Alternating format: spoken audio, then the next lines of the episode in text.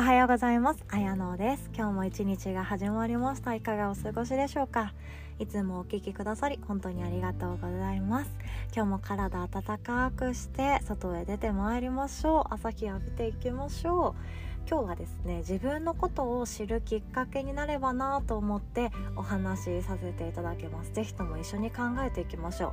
うで自分のことを知るって何のメリットがあるかっていうと自分を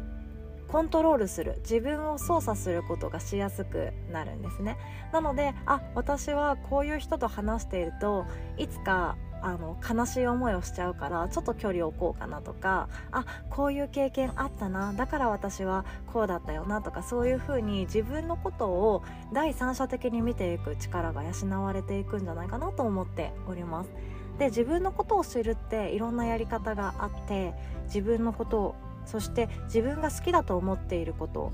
が何かっていうのを知ることも大切だと思いますし自分がやってみたいことが何かそして自分がなりたい自分像は何かとかあとは他人からどんな風に思われたいかとかそれもありますよね。どんな風に思われたいからあ私はこういう行動をとってんだろうなっていう風に自己分析することができます。に加えて今日やりたいって思ってるのが、まあ、プチアンガーマネジメントなんですけれどもどういう時に自分は怒っているかここを考えていきたいなと思います。でこれをですね理解すると自分の性格がまた親しみがあるというか自分であそうそう私ってこういうやつだわっていう風に理解ができるんじゃないかななんて思っています。でえっと今私何も読まずに喋っているので もう右往左往してしまうかもしれないんですけれどもアンガーマネジメント私は本当に人生を救われたのでとても大切なうーん学びですね。にしております。なのでいろんな人にやっていただきたいし特に子育て中のお母さんとかあとは家族と住んでいる人とかそういうですね身近にあの怒る瞬間。自分の感情がコントロールできづらくなってくる瞬間が近くにある方の方が学んでおくと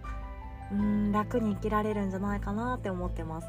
で本当に私たちの悩みってほとんど人間関係っていうふうにも言われていて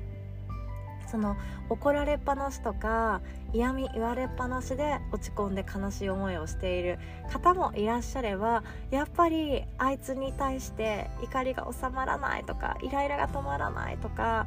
なんか上司だけれどもやっぱりあの人許せないとかそういうですねイライラふつふつがですねマグマのようにドバドバと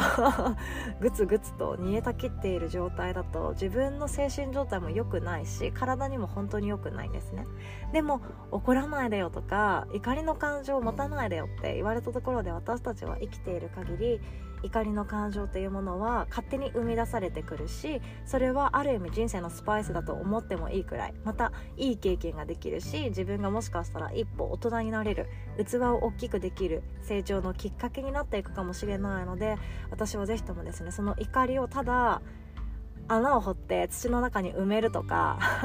海に投げ捨てるとか爆発させるとかではなくってそれを上手にコントロールできた方が私は未来の自分にいいと思ってるのでアンガーマネジメントっていうのは意識してやっていきたいしいろんな人に知ってほしいなって思ってます。でえっとその怒る瞬間自分がブチギレる瞬間イライラする瞬間って早速ですけどどういう時でしょうか？ちょっと振り返って考えてみてくださいね。例えば自分はできて当たり前なのに相手ができない瞬間。イライラしますよね。多分あのお子さんがいるご家庭特に小学校とか中学校とかのもう物を喋れて一丁前なお子さんの方が多分それは感じられやすいんじゃないですかね。宿題を見ている間とか頼んだことを全然やっていないとか。靴下履いてって言っただけなのに1時間後もまだ履いてないとか ありますよね。面白いし可愛いんですけれどもあの自分のね今日のその日の気分によってそのイラッとするかイラッとしないかっていうのは大いにあります。であとはですねイラッとする瞬間。社会的に見て許せないことを他人がやっている瞬間。私はですねあのタバコのポイ捨てが本当に許せないんですよ。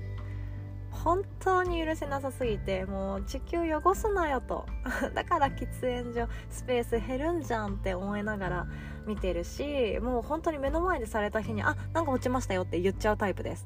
もう繊細もひとかけらないですタバコの瞬間は私は。その次の言葉がどういう言葉が来ようかと思うもう考えずに私言っちゃいますね。もうタバコは本当に良くないです。子供が拾ったらどうするんだとかあのワンちゃんとかニャンニャンが舐めたらどうすんだとか。ねもう本当に嫌なのでちゃんと捨てましょうって思いを込めて言います。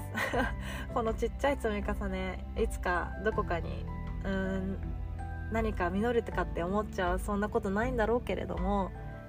ね私は許せないですね。でそういう何か許せないことありません？駐車場駐車場じゃないや駐車停止のところでずっと駐車している車があるとか。誰かがやっている行為が本当に許せないという瞬間もあるかもしれないです。あとは自分に対してもありますよね。またあんなこと言っちゃったよって。またタバコ落ちましたよ捨てましょうねみたいな雰囲気で言っちゃったよとかね。自分に対してもあの許せない瞬間そして許せる瞬間の違いがあると思います。誰かを傷つけてしまった時は自分のことを全然許せない。自分のことを嫌だなダメなやつだなって思ってしまうけれども仕事のちょっとしたミスくらいだったらまあそんなことあるよって自分に言ってあげれるとか許せる許せないの違いがあるかと思います。そんなこんなでですね自分がイライラする瞬間そうじゃない瞬間許せる瞬間許せない瞬間ってみんなそれぞれ違うんですね。100人いたら100通りのそのパターンがあります。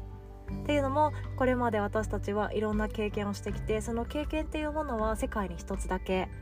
なんですね。だからどこに探しても自分自身の経験っていうものは自分だけのもの。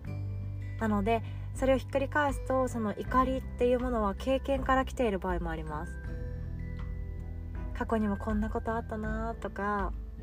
過去と比べるとかそういうこともあるみたいなんですけれどもなのでイライラのパターンも私たちは世界に一つだけです。なので自分のイライラを相手に押し付けるっていうのも良くないんですよね。